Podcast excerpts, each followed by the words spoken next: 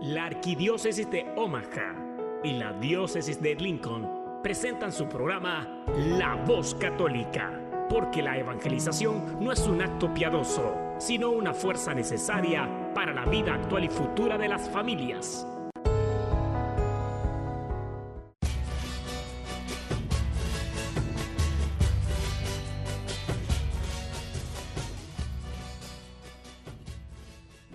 Soy el arzobispo Jorge Lucas. Despónganse a escuchar la voz católica con un mensaje de fe y esperanza. En el nombre del Padre y del Hijo y del Espíritu Santo. Amén. Padre Todopoderoso, Creador del cielo y de la tierra, que en tu gran sabiduría encomendaste al ser humano hacer cosas grandes y buenas te pedimos por los que escuchan la voz católica, que su corazón se llene de alegría al escuchar tu voz, que su mente se abra a la inspiración de tu Santo Espíritu y que sus actos reflejen tu amor y tu misericordia. Que los que oigan tu voz te reconozcan, que los que te reconozcan te sigan, que los que te sigan te amen, que los que te amen te sirvan que los que te sirvan te proclamen. Que tu mensaje de fe y esperanza anime corazones abatidos, fortalezca corazones indecisos, acompañe corazones extraviados y sane corazones heridos. Te lo pedimos por medio de Jesús, tu Hijo amado, bajo la guía del Espíritu Santo y el auxilio de nuestra Santa Madre, María de Guadalupe. Amén. Hola querida familia de la voz católica, estamos aquí esta mañana hermosa, un solecito divino aquí en Omaha. Y bueno, muy contentos, muy agradecidos de estar aquí con ustedes una semana más, un programa más. Como ya saben, estamos aquí en vivo en la nueva 99.5 FM y 1020 AM. Tenemos nuestro número para llamar, si gustan, el número en la cabina es 402-898-1020. El día de hoy, les había dicho la semana pasada, vamos a hablar sobre un tema muy importante en la actualidad. Sabemos que estamos en un tiempo de pandemia y sabemos también que gracias a Dios ya tenemos vacunas. Entonces, el programa de hoy lo vamos a dedicar a hablar sobre la vacuna. Sé que hay muchas preguntas, y para eso, pues, ¿quién más que alguien especializado en el, en el medio para poder contestar esas preguntas? Tenemos esta mañana aquí al doctor Armando de Alba. Doctor, buenos días, bienvenido. Muchísimas gracias. Muy buenos días a Diácono, muy buenos días también a su auditorio. Es para mí un placer estar aquí con ustedes. Bueno, posiblemente algunos de ustedes, algunos de ustedes ya lo conozcan, doctor, pero hay muchos que no. ¿Quién, quién, es, quién es el doctor Armando de Alba? Gracias, qué amable. Antes que nada, soy mexicano. Soy mexicano, originario de Veracruz. Ya la hicimos. Sí, sí, sí, así que perfectamente, con todo gusto, aquí estoy a la orden de nuestra comunidad y las preguntas que se presenten también aquí las vamos a abordar. Eh, originario de Tuxpan, Veracruz, México. Llevo ya más de 10 años aquí en UNMC. Soy médico, científico y catedrático del Centro Médico de la Universidad de Nebraska, que es, eh, que es UNMC. Y también estuve en, en servicios de la comunidad, apoyando a la comunidad latina en cuestión de salud. Y ahorita estoy como uno de los, eh, de los eh, miembros de primera respuesta, expertos en primera respuesta en esta pandemia de COVID desde febrero del 2020.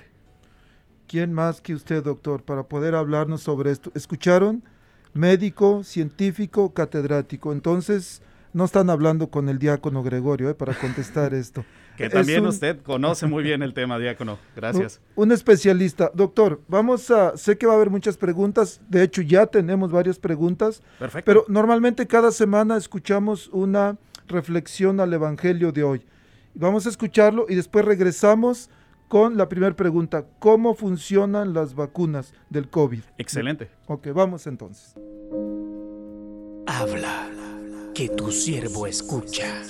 Un segmento donde meditaremos las lecturas del día. Pidamos al Espíritu Santo que nos revele la verdad, porque la verdad nos hace libres. Habla, que tu siervo escucha. con el sino del polvo de ceniza y acaba en la vigilia con la luz y agua y el banquete del Señor. Sábado de la primera semana de Cuaresma. Escuchemos el Evangelio de San Mateo en el capítulo 5 versos del 43 al 48. En aquel tiempo Jesús dijo a sus discípulos, han oído que se dijo, ama a tu prójimo y odia a tu enemigo. Yo en cambio les digo, amen a sus enemigos, hagan el bien a los que los odian y rueguen por los que los persiguen y calumnian, para que sean hijos de su Padre Celestial, que hace salir su sol sobre los buenos y los malos, y manda su lluvia sobre los justos y los injustos. Porque si ustedes aman a los que los aman, ¿Qué recompensa merecen? ¿No hacen eso mismo los publicanos? Y si saludan tan solo a sus hermanos, ¿qué hacen de extraordinario? ¿No hacen eso mismo los paganos? Ustedes pues sean perfectos como su Padre Celestial es perfecto. Palabra del Señor. Mis queridos hermanos, el Señor nos invita a amar y amar a todos hasta los enemigos, hasta lo que nos hacen mal, hasta los que nos persiguen y calumnian. Qué difícil es esto. Pero esta es nuestra vocación, el amor. Cuando nosotros gozamos el amor de nuestro Padre, podemos amar a todos como hermanos, aunque hay hermanos muy difíciles. Tenemos que escuchar el llamado del Señor Jesús a que seamos hijos de nuestro Padre Celestial. Sean pues perfectos como el Padre Celestial es perfecto.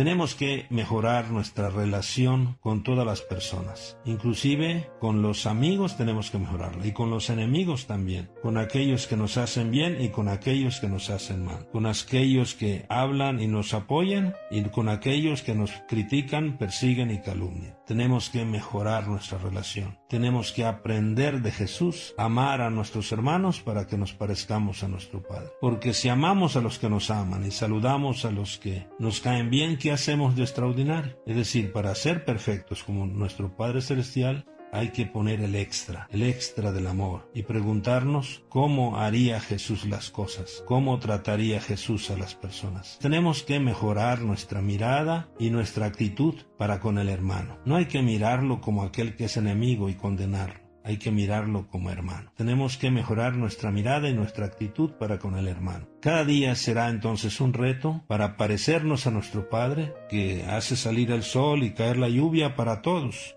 Nuestro corazón tiene que ser para todos. Porque si amamos a los que nos aman, ¿qué recompensa merecemos? Mis queridos hermanos, todo esto que nos pide el Señor no es fácil pero es lo único que vale la pena, ser como nuestro Padre Celestial. Así que alegrémonos y esforcémonos cada día a ser como nuestro Padre. Este es nuestro gozo, este es nuestro reto, pero también es nuestra identidad y nuestro orgullo, parecernos a nuestro Padre, amando a todos nuestros hermanos. Mis queridos hermanos, ánimo, nuestra belleza, nuestra riqueza y nuestra alegría es ser como nuestro Padre Celestial. Que Dios nos bendiga a todos, paz y bien.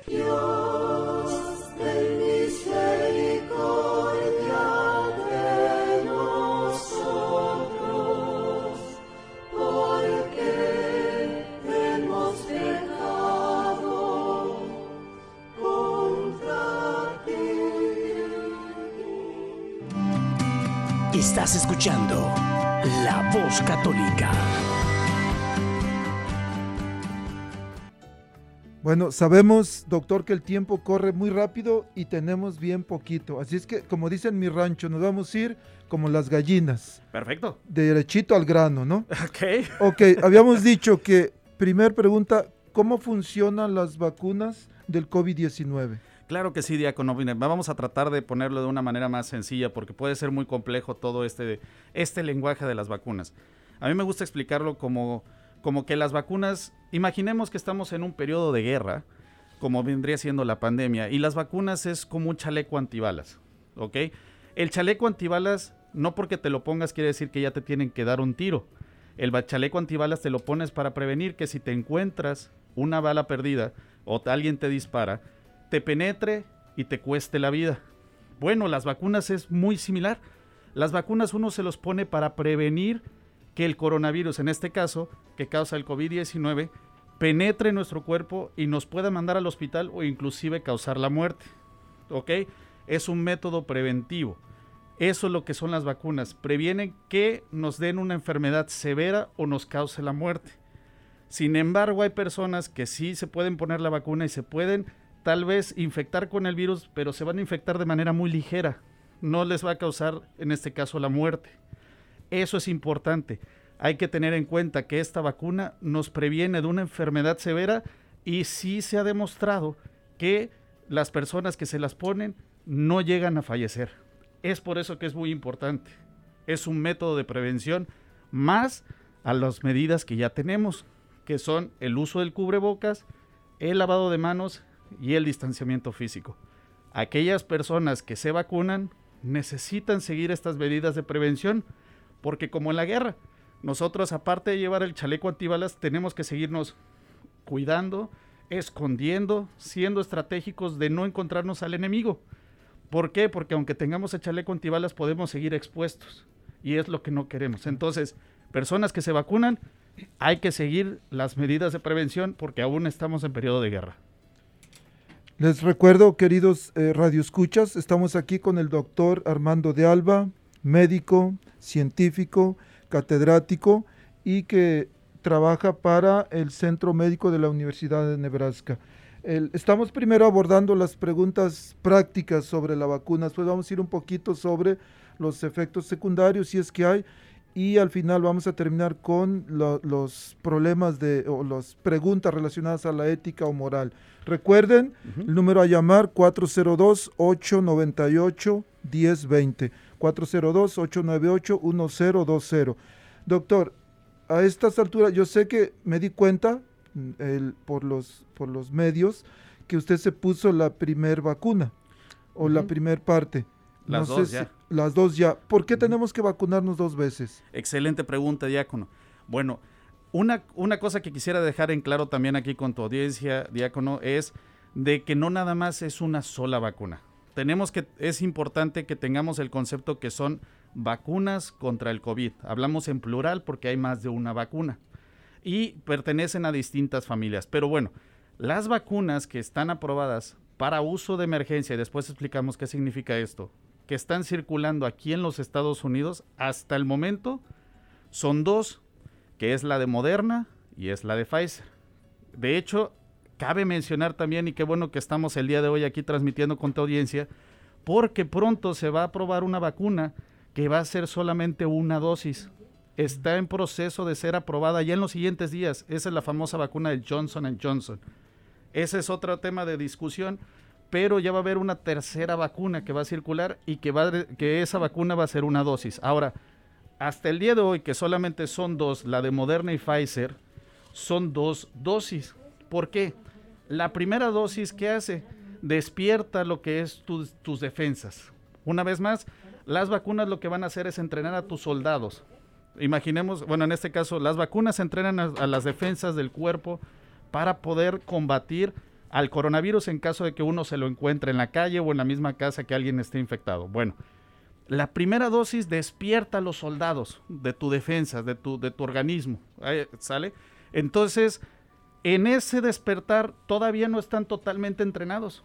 Simplemente les dijeron, por decir en el ejemplo, oigan, vamos a levantarnos, ya es hora de entrenar, vámonos allá afuera, vamos a, empezar a alinearnos y empiecen a trotar, empiezan a calentar.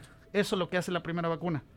La segunda dosis, perdón, la primera dosis, la segunda dosis, que si es Pfizer pasan 21 días para hacer esa segunda dosis y si es Moderna pasan 28 días, la segunda dosis lo que hace es ya entrenarlos en forma.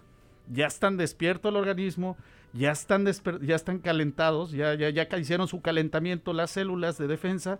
Bueno, la segunda dosis ya te pone en combate, en entrenamiento de combate para cuando tengas que enfrentar al coronavirus. Entonces, por eso se hacen dos, dos dosis.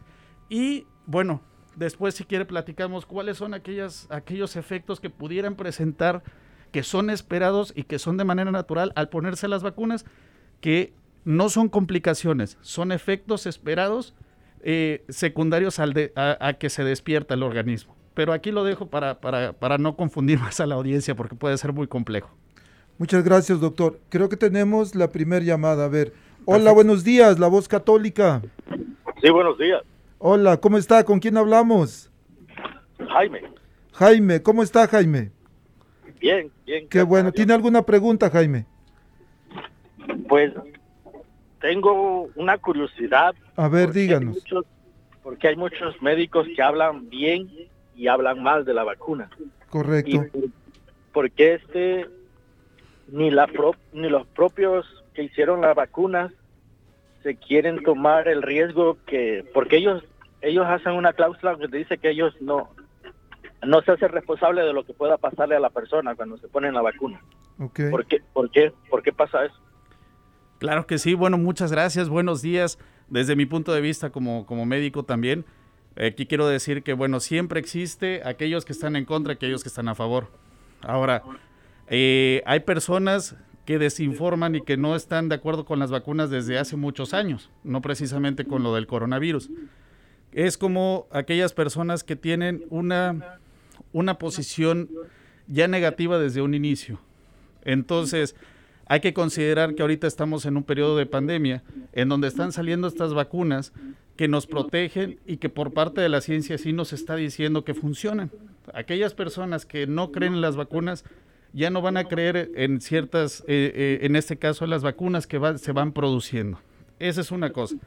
Hay otras personas que se, hacen, que se hacen llamar médicos también y no necesariamente realmente son doctores. O sea, ¿cómo podemos nosotros también identificar que esas personas realmente sean doctores más allá de que nos los pongan en la televisión?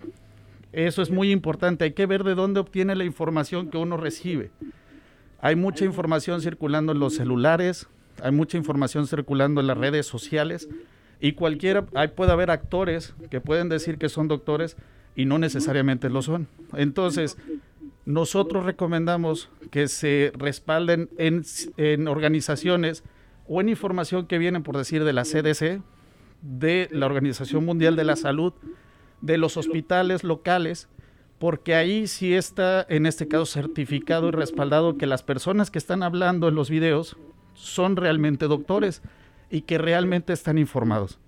Es muy importante también recalcar, no todos los doctores son expertos científicos.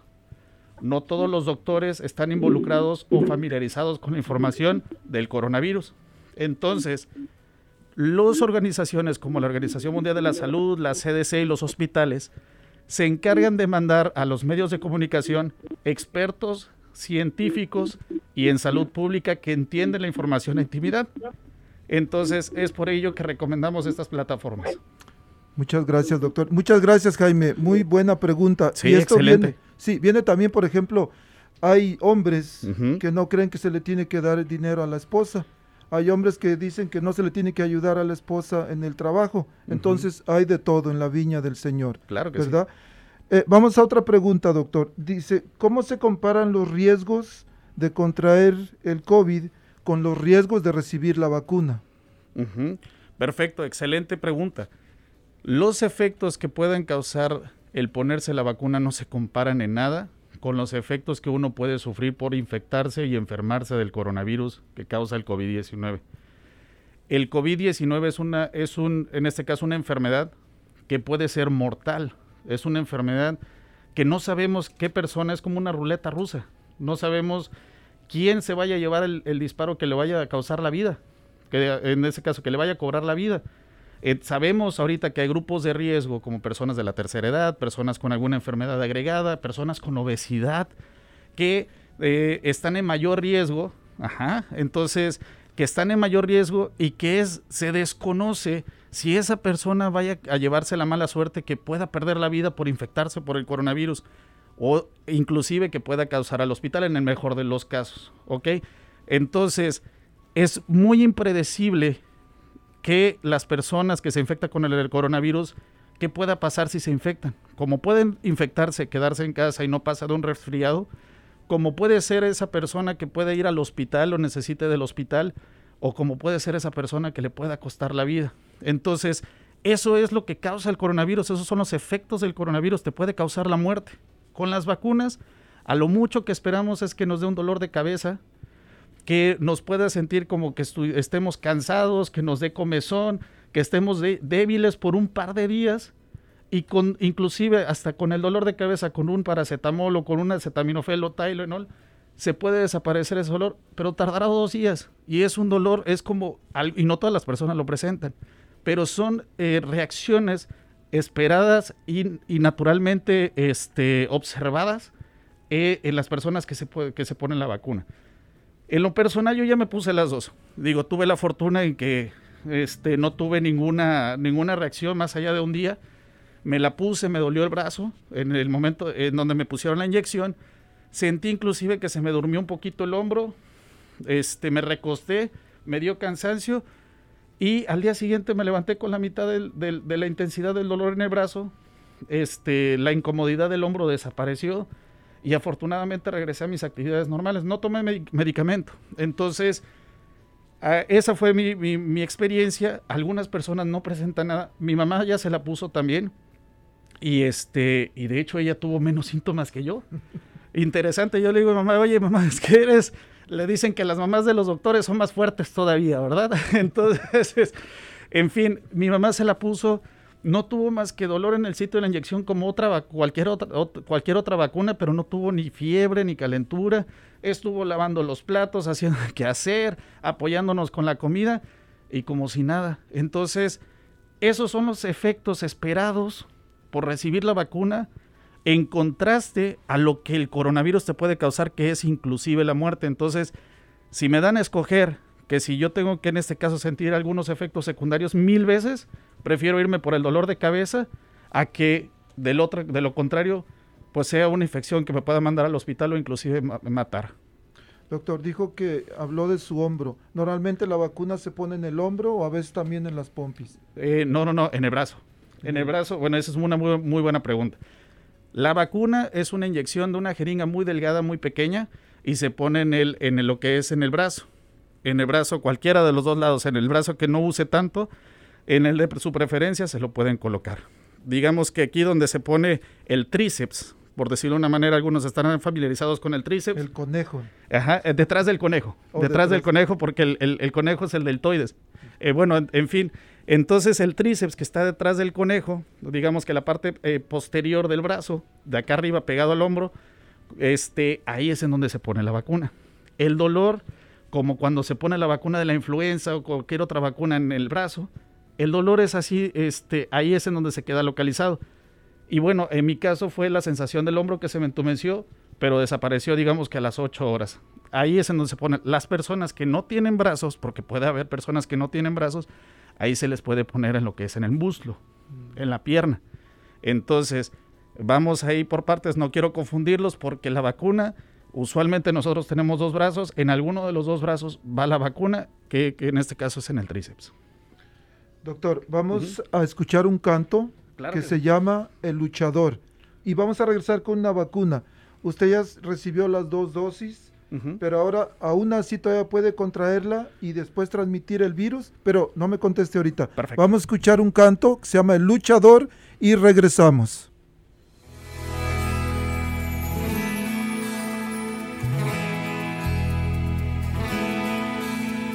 Soy de la cuadra de los buenos, de una estirpe de guerreros, de la gente del Señor. Y lucho por ganarme un día el cielo, máscara cabellera, por ganarme su perdón. Y lucho, lucho, ay como lucho, y tanto lucho que ahora me dicen el luchador. Y lucho, lucho, ay como lucho y tanto lucho que ahora me dicen el luchador, el luchador.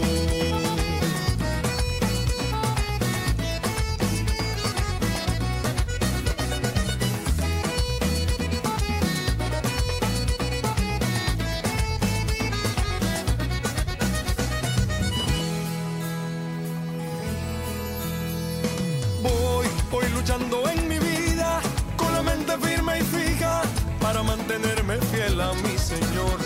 Y ya nada me desanima, aunque hablen, aunque digan, voy en busca de sanar mi corazón y lucho, lucho. Ay, como lucho por poder entrar al reino que el Señor me prometió y lucho, lucho. Ay, como lucho. Y tanto lucho que ahora me dicen el luchador, el luchador.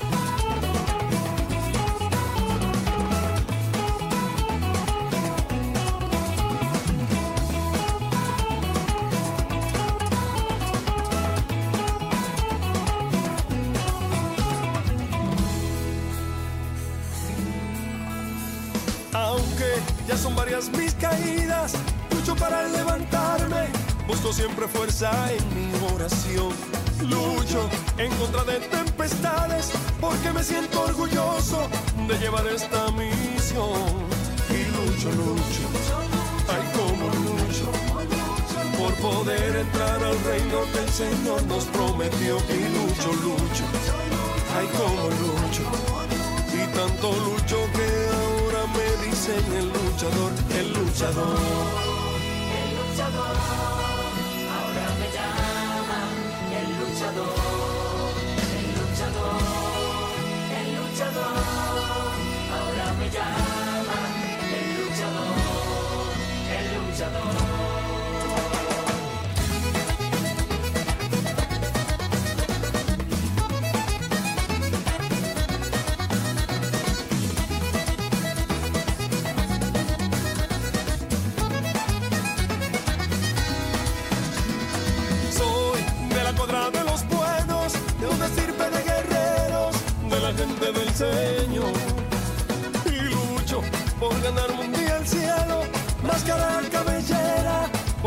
Ganarme su. Y lucho, lucho, ay como lucho. Y tanto lucho que ahora me dicen el luchador. Y lucho, lucho, ay como lucho. Y tanto lucho que ahora me dicen el luchador, el luchador.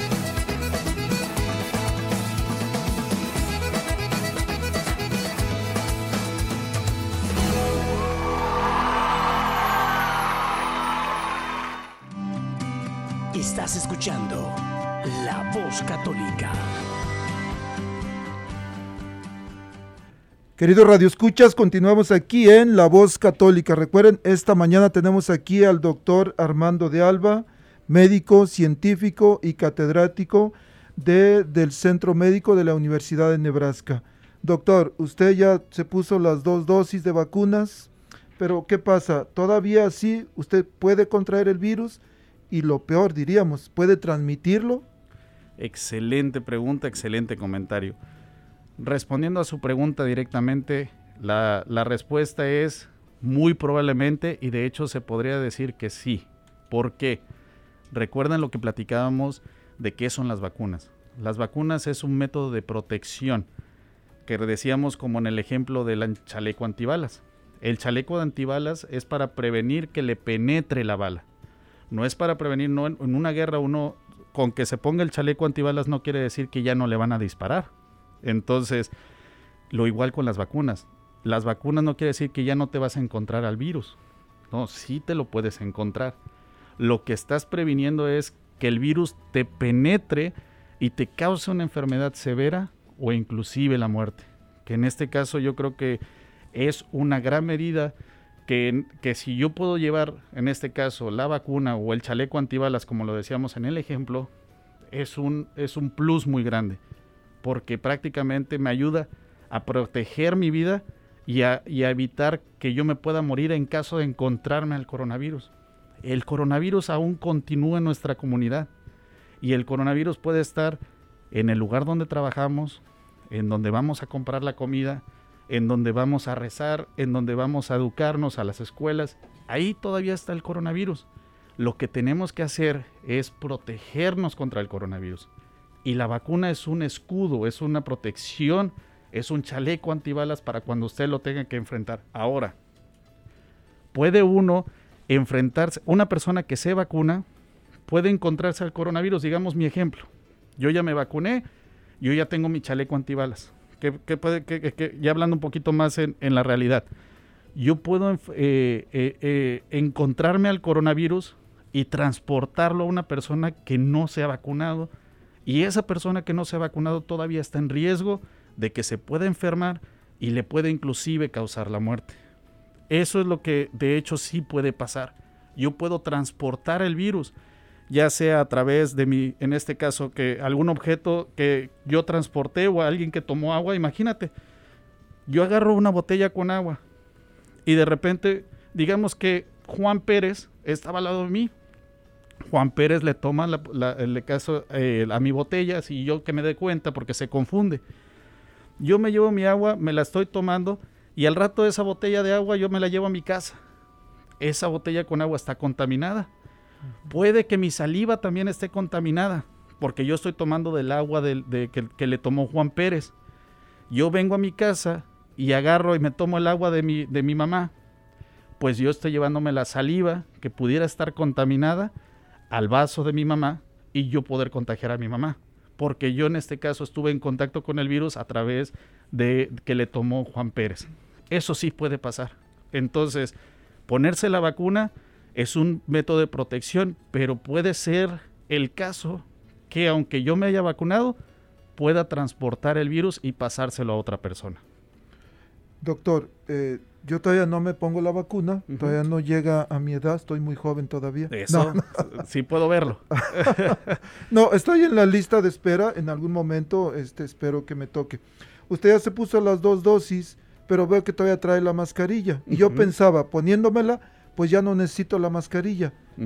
Pero por lo que usted acaba de decir, que todavía, podem- todavía se puede adquirir, todavía se puede transportar, Es correcto. es recomendable por caridad a otros este usar el o mantener la mascarilla puesta. Es correcto. Doctor, el- algunas personas dicen, bueno, yo me pongo la vacuna de la influenza, otro tipo de vacuna cada año y ahora aumentar otra vacuna, ¿se puede poner las dos al mismo tiempo? Qué muy, muy buena pregunta. Sí se puede, pero hay que esperar 14 días de que, por decir, si yo me tuve que poner la vacuna de la influencia hoy, yo me voy a esperar 14 días o dos semanas para ponerme la vacuna de la, del coronavirus y viceversa. Entonces, eh, digamos que como ejemplo, para no confundirnos, sí, pero esperándonos un periodo de 14 días. Y esto no es porque tengamos este, confusión o miedo de que vaya a causar algún problema de salud, no. Simplemente lo hacemos porque es como cuando uno se come un platillo en un momento, pues esperamos a que pase el segundo platillo y, y nos esperamos para que asiente, se absorba, se entrenen las células que se necesitan entrenar, en este caso de la vacuna, eh, y esperamos unos 14 días para que la vacuna que me puse entrene, haga su efecto, deje bien entrenado, se vaya y ahora sí pase la siguiente vacuna y pueda volver a entrenar mis eh, soldados, pero para otro enemigo. Digamos que ese es el lapso que esperamos, 14 días entre una vacuna y otra. Perfecto, doctor. Sí, necesitamos que trabaje una, que haga su efecto en el cuerpo y ya después la otra. Así es. Porque juntas no van a saber, se van a, a cruzar y no van a saber por dónde irse Sí. tal vez. Sí, y no, y no es que sea un, un miedo de que, pues, porque le pueda causar un problema de salud, no, es simplemente porque al final del día queremos que se entrene bien el cuerpo y que no vaya a cansarse el organismo de más y no se vaya a entrenar bien para un intruso y se entrene bien para el otro. Que eso es lo que tratamos de evitar nada más. Perfecto, doctor. Tenemos dos preguntas. La primera dice la señora Gloria Quiñones. ¿Qué pasa si soy alérgica a la penicilina? Tengo hígado graso, tengo una cirugía en la vesícula, o si me han, otra persona dice, si me han administrado algunos anticuerpos, aún así es, es- es recomendable obtener la vacuna o no. Perfecto, son dos preguntas que me gustaría abordarlas las dos, porque son de igual importancia. Vamos a dejar un poquito por un lado el concepto de los anticuerpos, que eh, eso por- precisamente es, un, es una terapia que se le da a las personas que se están infectadas con el coronavirus. Vamos a ponerlo por un ladito ahorita para responder a esa pregunta. Regresemos al punto de si esta persona tiene diabetes, tiene hígado graso, eh, es alérgica a la penicilina. Bueno, esta persona está más en riesgo de contagiarse del coronavirus porque tiene enfermedades agregadas o secundarias. Entonces, el riesgo más que nada es que se pueda enfermar del coronavirus a que eh, algún efecto que pueda causar la vacuna. Entonces, esta persona es considerada como una, una persona de alto riesgo para el coronavirus, para el COVID-19. Entonces, la respuesta es sí se tiene que vacunar y de hecho como persona de prioridad.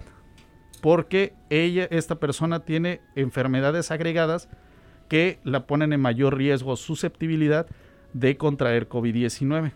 Eh, Ahora, voy a meter aquí una, un comentario, porque es importante. Tal vez algunas personas estarán pensando, bueno, ¿y quiénes son las personas que no se la deben de poner? ¿O cuándo no me la debo de poner? Afortunadamente, son muy pocas las veces en que decimos que no se debe de poner. ¿Cuándo es esto? Bueno, no se- le pedimos a las personas que esperen que todavía no se pongan la vacuna si esa persona en el pasado tuvo una reacción alérgica importante a otra vacuna. ¿Y a qué me refiero con, reacción alérgica importante?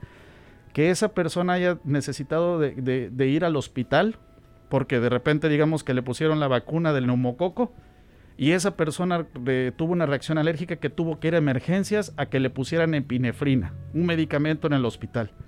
Ese es el tipo de alergias que sí nos dicen, ok, todavía no vacunes a esas personas. Pero si usted ha recibido una vacuna y no le ha causado este tipo de, de reacción, que tenga que ir al hospital para que le pongan un medicamento para que pueda respirar mejor, usted no tiene ningún problema de ponerse la vacuna. Sí se puede poner la vacuna.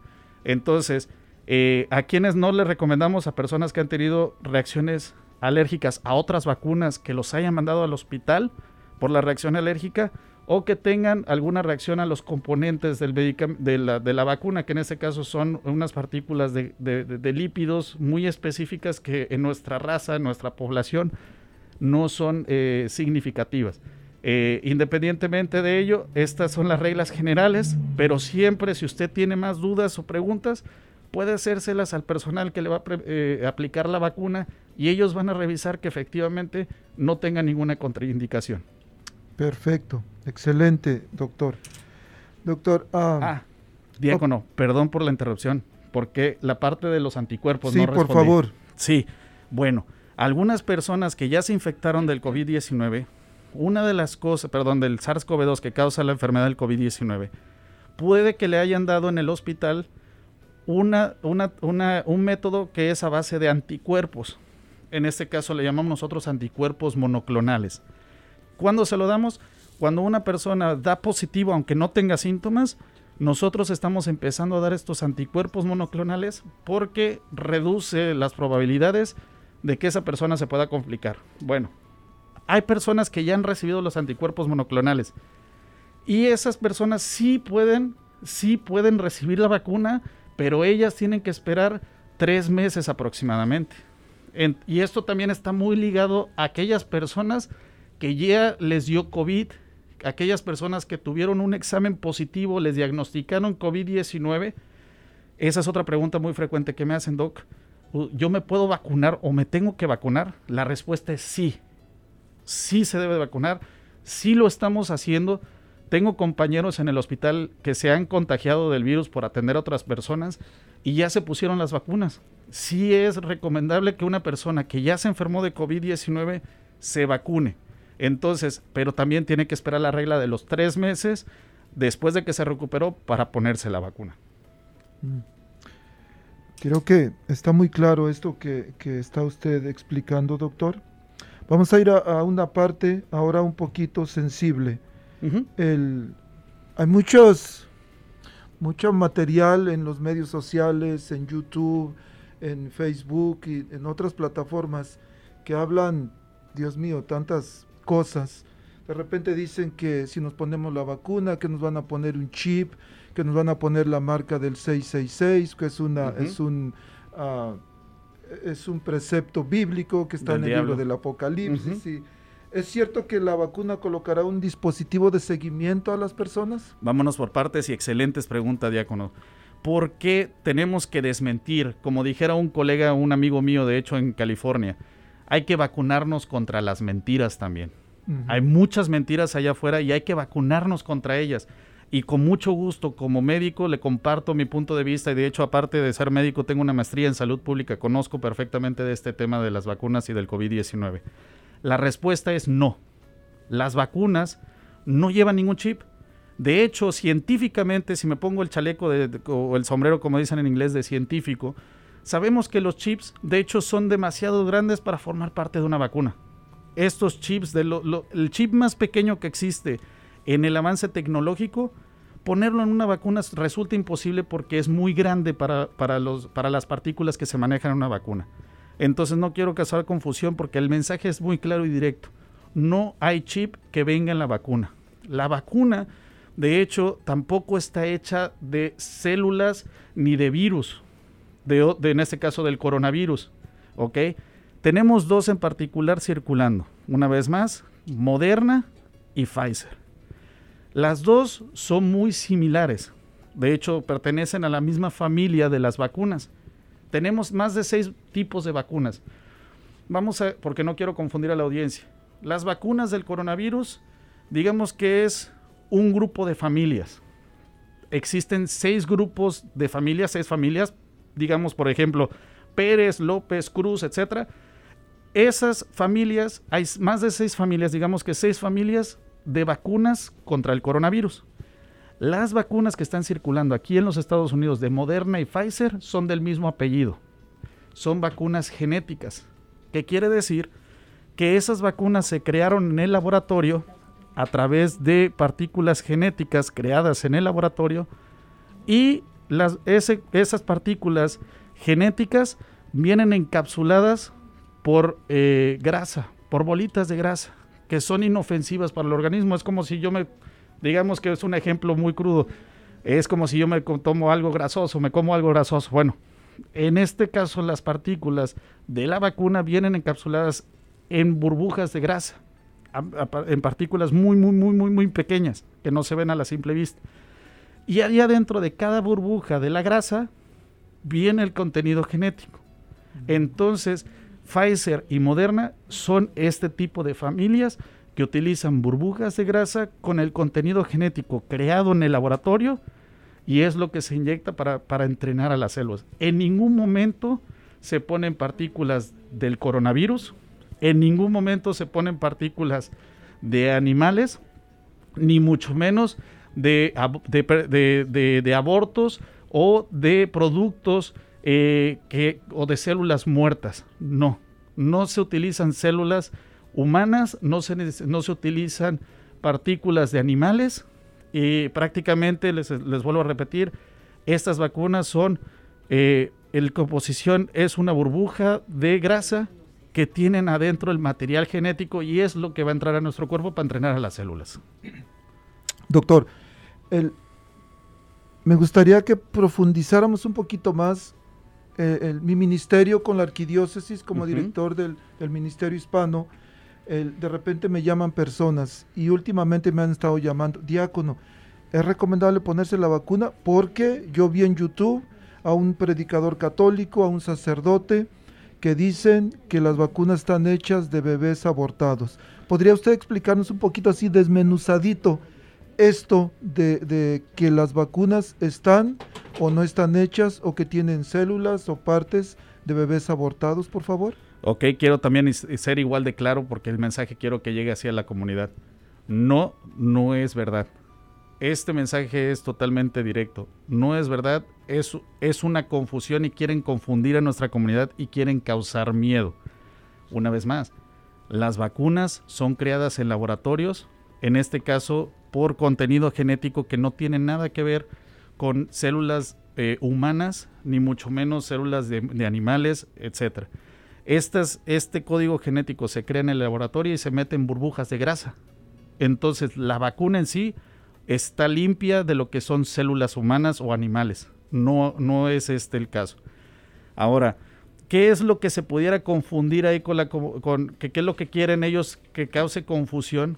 Es que si en el laboratorio, en este caso, eh, quieren probar o ver qué sucede la vacuna con alguna célula animal, puede que puede que suceda, porque hay muchas hay en los laboratorios nosotros probamos medicamentos, este procedimientos que a veces utilizamos perritos, este conejitos o células de alguno de estos animales o inclusive células de algún tejido humano que puede que dependiendo del laboratorio utilicen nada más como en este caso el sartén en donde se va a depositar la vacuna, pero en ningún momento se toma ese sartén ni las células del, del- del- animal, ni las células del organismo humano para hacer la vacuna. No, no se toma. La vacuna tiene un proceso independiente, la vacuna tiene un proceso distinto y en ese proceso y en ese contenido de la vacuna no tienen eh, células humanas ni tampoco animales. Ahora, quiero dejar en claro que vamos a escuchar, porque sí hay información que nos llega de otros países. En México, por ejemplo, porque soy mexicano y también estoy como consultor de salud en, en México, ¿qué sucede? Hay otras vacunas que están circulando de otras familias. Esto también es realidad en otros países de Sudamérica o de Centroamérica. No nada más es Pfizer o Moderna, sino también hay otras como la famosa vacuna china o la famosa vacuna rusa, que tal vez muchos de ustedes la hayan escuchado. Bueno, esas vacunas pertenecen a otra familia. Sale, no es la misma familia del, Pfizer ni Moderna, pero son otra familia que también son contra el COVID-19. Y esas sí utilizan partículas de otro virus, que no es el del COVID-19, pero utilizan partículas de otro virus como caparazón, como el cascarón para transportar el material genético en su cuerpo. En la de Pfizer y Moderna, las de aquí de Estados Unidos, hablamos de burbujas de, de grasa, ¿verdad? Bueno, lo que es la, la famosa vacuna china y la vacuna de Rusia, ellos no utilizan burbujas de grasa. Lo que ellos utilizan son cascarones del virus común que le causa la gripa. En este caso son adenovirus. Ellos sí utilizan el caparazón o el cascarón del virus común de la gripa, de uno de los virus comunes muy, muy comunes de la gripa, para poner el material genético ahí adentro. Entonces, eso quería también dejar en claro, porque en estas otras vacunas sí utilizan el cascarón de otro virus, pero en las que están circulando en los Estados Unidos en este momento no utilizan caparazón de ningún virus, son burbujas de grasa con material genético para entrenar a tus células. Súper importante lo que nos está explicando, doctor. Eh, hay mucha, mucha ignorancia, usted dijo, tenemos que educarnos. Dicen que la ignorancia es atrevida, dice un, sacerdote, la ignorancia es atrevida y cuando no sabemos, cuando ignoramos cosas, pues lo que nos dice el vecino, lo que nos dice el compadre, creemos y lo damos por hecho. Pero ¿qué pasa? Tenemos que ver lo que nos enseña la Santa Madre Iglesia. Y en base a esto, la Congregación para la Doctrina de la Fe emitió un comunicado, una declaración señalando que es moralmente aceptable que los católicos reciban las, las vacunas contra el COVID-19. E- Y esto es lo que dice. Todas las vacunas reconocidas como clínicamente seguras y eficaces, y hablaba usted de dos aquí, Pfizer y Moderna, eh, pueden utilizarse con la conciencia tranquila, con la certeza de que su uso no constituye una cooperación formal con el aborto del que derivan las células utilizadas en la producción de las vacunas. La moralidad de la vacunación depende no solo del deber de proteger la propia salud, sino también del deber de procurar el bien común a nuestros hermanos. Entonces, no, no es inmoral, la iglesia lo permite, pero hay un problema que a veces seguimos a un a alguien nada más, pero dejamos de seguir la iglesia y hay un problema. El- cuando seguimos a una persona nada más, hay un problema porque ya no estamos siguiendo la, la conciencia de la iglesia en general, sino solamente una persona. Y nos estamos apartando de la iglesia, que es un peligro. De, así inició el protestantismo. Eh, doctor, aún así, ¿cómo es que relacionan o, o cómo, cómo podemos identificar la relación entre unas células de unos bebés que fueron abortados por ahí en la década de los 70, 80 con la elaboración de vacunas? Bueno, ese es un punto de que hablábamos por decir de los métodos que utilizan los laboratorios para poner el, el sartén, digámoslo de una manera, en donde se va a depositar la vacuna que ya está fabricada de manera independiente. Para, hay algunas personas que por decir, digamos que en el ejemplo, ellos utilizan un sartén de plomo, ¿no? Lo platicábamos de hecho, ¿no? Un ejemplo, es decir, el plomo en este caso la parte tóxica, digamos que pudiera ser relacionado, como usted dice, la parte de, más allá de abortos, digamos que son células que fueron tal vez células humanas, pero para formar el sartén de laboratorio, que nada tiene que ver con la vacuna. Ese estamos hablando de que usted fue a una cocina y en esa cocina usted se encontró un sartén de plomo, pero usted no tiene la culpa de que ese sartén de plomo esté ahí. Eso lo tienen en ese laboratorio. Hay ciertos laboratorios que tienen ciertos sartenes en donde quieren ellos descansar las células para ver cómo funcionan o cómo reaccionan. Bueno, en este caso, digamos que hay eh, sartenes hechos eh, de plomo y si usted descansa el coronavirus, eh, perdón, usted descansa la vacuna contra el coronavirus en esos sartenes de plomo, usted ya no vuelve a tocar el sartén. Prácticamente usted observa, digamos que en este caso es como poner un huevo en un sartén. Usted viene, deposita el huevo y usted observa si en ese huevo se coció o no se coció, etcétera, y usted aprende de lo que está observando cómo está cociéndose el huevo en ese sartén. Ya no regresa ese huevo al caparazón, ni se lo va a llevar a la tienda, ni se lo va a llevar a su casa. Descansa ahí porque estaba ese sartén que se utilizó y ahí se va a quedar. Bueno, en este caso hay ciertos laboratorios que utilizan células o líneas humanas, este, líneas genéticas humanas, como sartén. Y que bueno, en estos casos hay sartenes o en este caso en laboratorios que utilizan líneas o células, este, partículas o pedacitos genéticos de células humanas de animales, de personas, de tejidos, de que si a uno le quitan un brazo, etcétera, para probar las, este, ciertos medicamentos. Entonces, eso son lo que me refiero como el sartén. Puede que existan en algunos laboratorios, pero una vez más, eso es responsabilidad del laboratorio, no es responsabilidad de los que crean la vacuna. Entonces, la vacuna no contiene el plomo. La vacuna contiene, en este caso, en el ejemplo del huevo. La vacuna es el huevo. Entonces, el- la gallina no tiene culpa de que el sartén tenga plomo. Claro. En este caso, pues los que se está usando, los que están haciendo las vacunas, pues no tienen responsabilidad ni tampoco tienen culpa de, de que en este caso laboratorios utilicen este tipo de sartenes para descansar las vacunas. Ese, espero que haya sido un poco más claro para nuestra comunidad eh, de que las vacunas son un proceso independiente de lo que puedan utilizar de instrumentos los laboratorios. Entendería yo de que en algún momento posiblemente utilizaron alguna célula proveniente de células de, de esos bebés, pero para experimentar, Así es. no, Pero no para producir. Sí, pero no por parte de las compañías que crean los laboratorios, sino por laboratorios que existen laboratorios en todas partes del mundo. Y hay algunas personas que precisamente por ocio o por ver qué es lo que sucede, pues en este caso utilizan ese tipo de sartenes, que no es un embrión, no es, una, una- un, no es un, producto abortado, simplemente es, la- es una partícula de una de las células microscópicas que ellos utilizan, laboratorios independientes a los que están haciendo las vacunas, para ver qué sucede.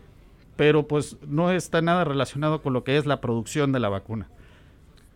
Súper interesante, sobre todo entender de que hay un miedo que dicen, oh, entonces si están haciendo más vacunas, están matando más bebés, y están mate y No. mate para hacer más vacunas. Totalmente es- este, incorrecto.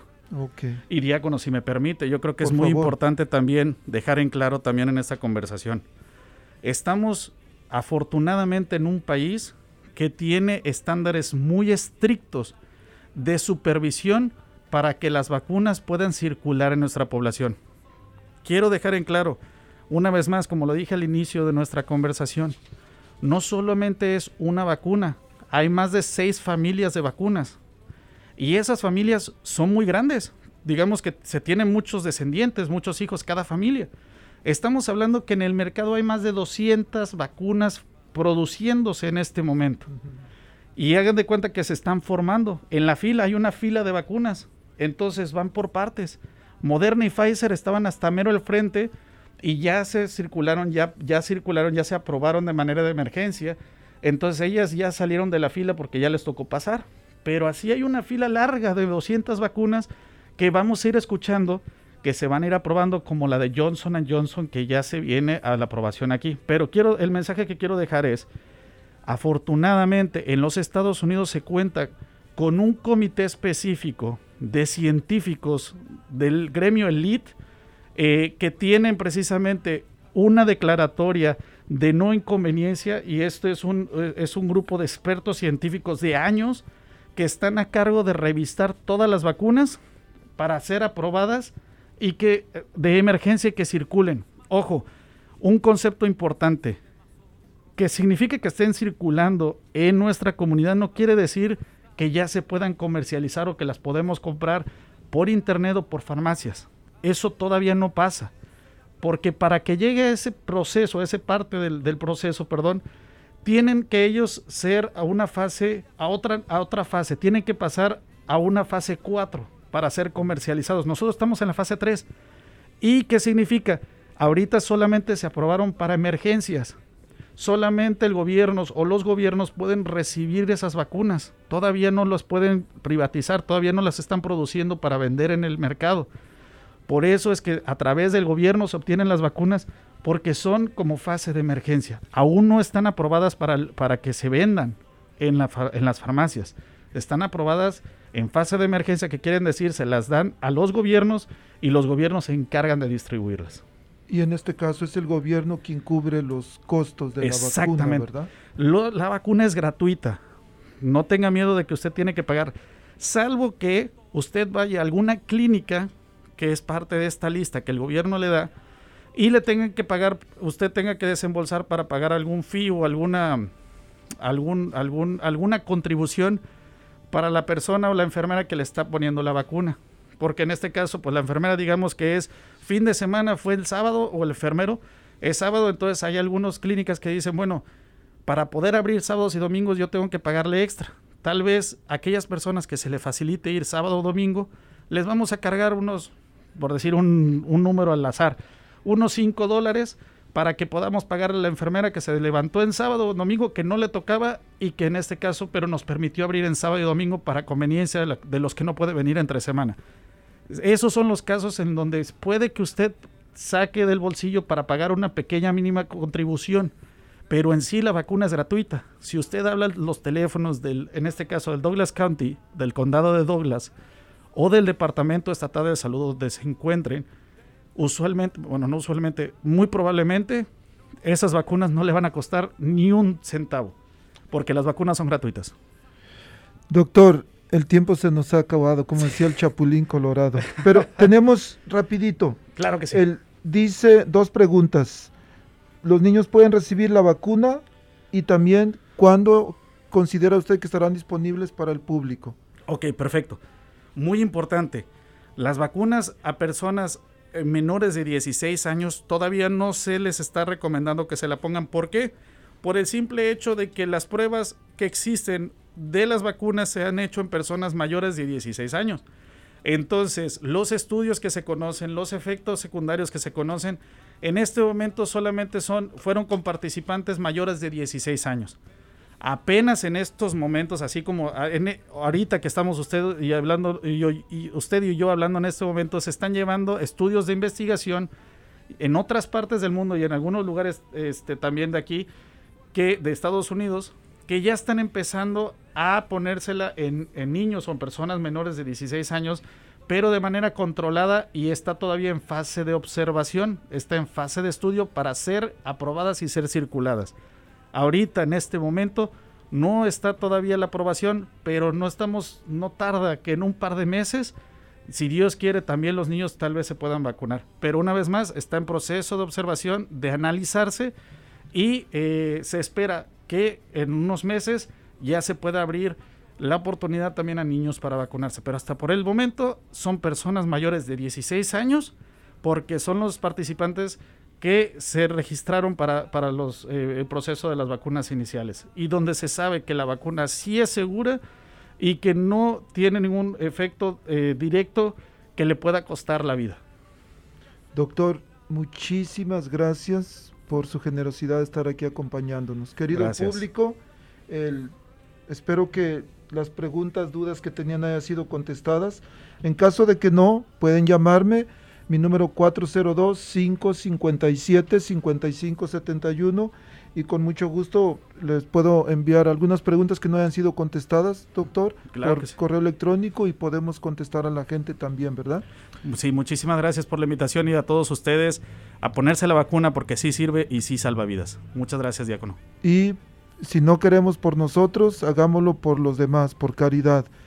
En mi ministerio, de abril a la fecha, me ha tocado ir a hacer 15, 16 funerales de mi parroquia. La mayoría a causa de esto. Un gran amigo, un diácono, acaba de fallecer, Uh, víctima de esto. Normalmente dicen que es para adultos. Los que he ido a hacer 50, 52, 57 años, Ujú, más casi mi edad. Entonces no es precisamente gente adulta Los que mueren, sino que, como usted dijo, todos estamos expuestos. Así que pongámonos el chaleco porque estamos en tiempo de guerra, una guerra contra el virus. Que Dios los bendiga y nos escuchamos la próxima semana, pero el miércoles tenemos cápsulas de alfabetización. Que Dios los bendiga. Gracias, doctor. Gracias. La diócesis de Omaha y la diócesis de Lincoln presentaron su programa La Voz Católica, porque la evangelización no es un acto piadoso, sino una fuerza necesaria para la vida actual y futura de las familias. Gracias por escuchar la voz católica. Recuerden que nos reunimos mañana en la Santa Misa. Que Dios los bendiga en el nombre del Padre y del Hijo y del Espíritu Santo. Amén.